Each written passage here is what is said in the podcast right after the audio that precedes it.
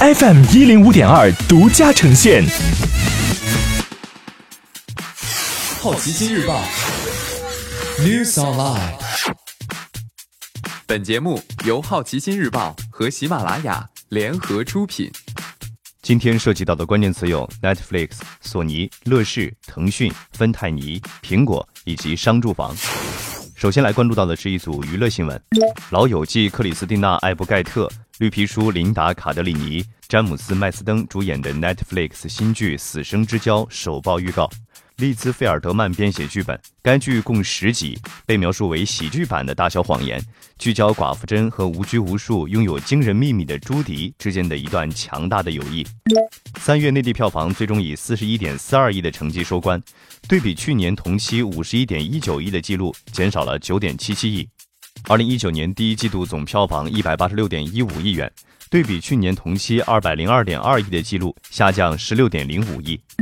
索尼更新预购退款政策，新条款下，预购了一款游戏的玩家可以在发售日期前的任意时间内退款，在预购或购买游戏付款十四天之内，只要游戏还未下载，用户也可以申请退款。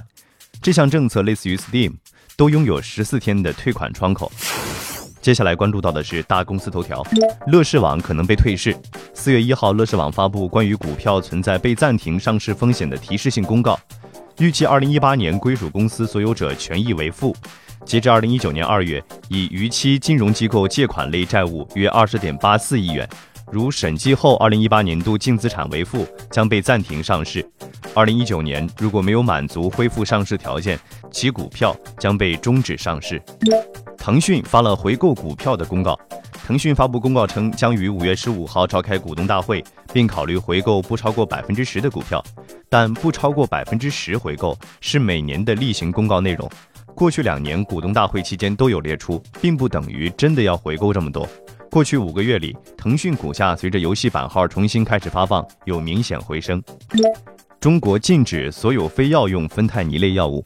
国家卫生健康委员会和国家药品监督管理局联合发布公告，五月一号起将芬太尼类药物列入非药用类麻醉药品和精神药品管制品种增补目录。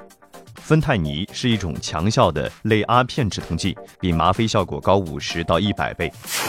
今天你不能错过的其他新闻有：苹果放弃了在以色列开店的计划；蚂蚁金服收购恒生集团。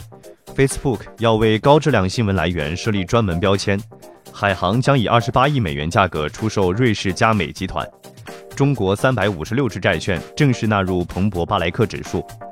北京商住房限购政策出台两年，成交量下跌百分之九十四。北京从今年起义务教育阶段取消各类特长生招生。雄安新区将大规模使用商用五 G。汉堡王推出植物肉汉堡。以上就是今天好奇心日报 News Online 的全部内容，也欢迎你把刚才的收获告诉周围的朋友。好奇心日报 App 高颜值新闻媒体，让好奇驱动你的世界。我是杨征，下次见。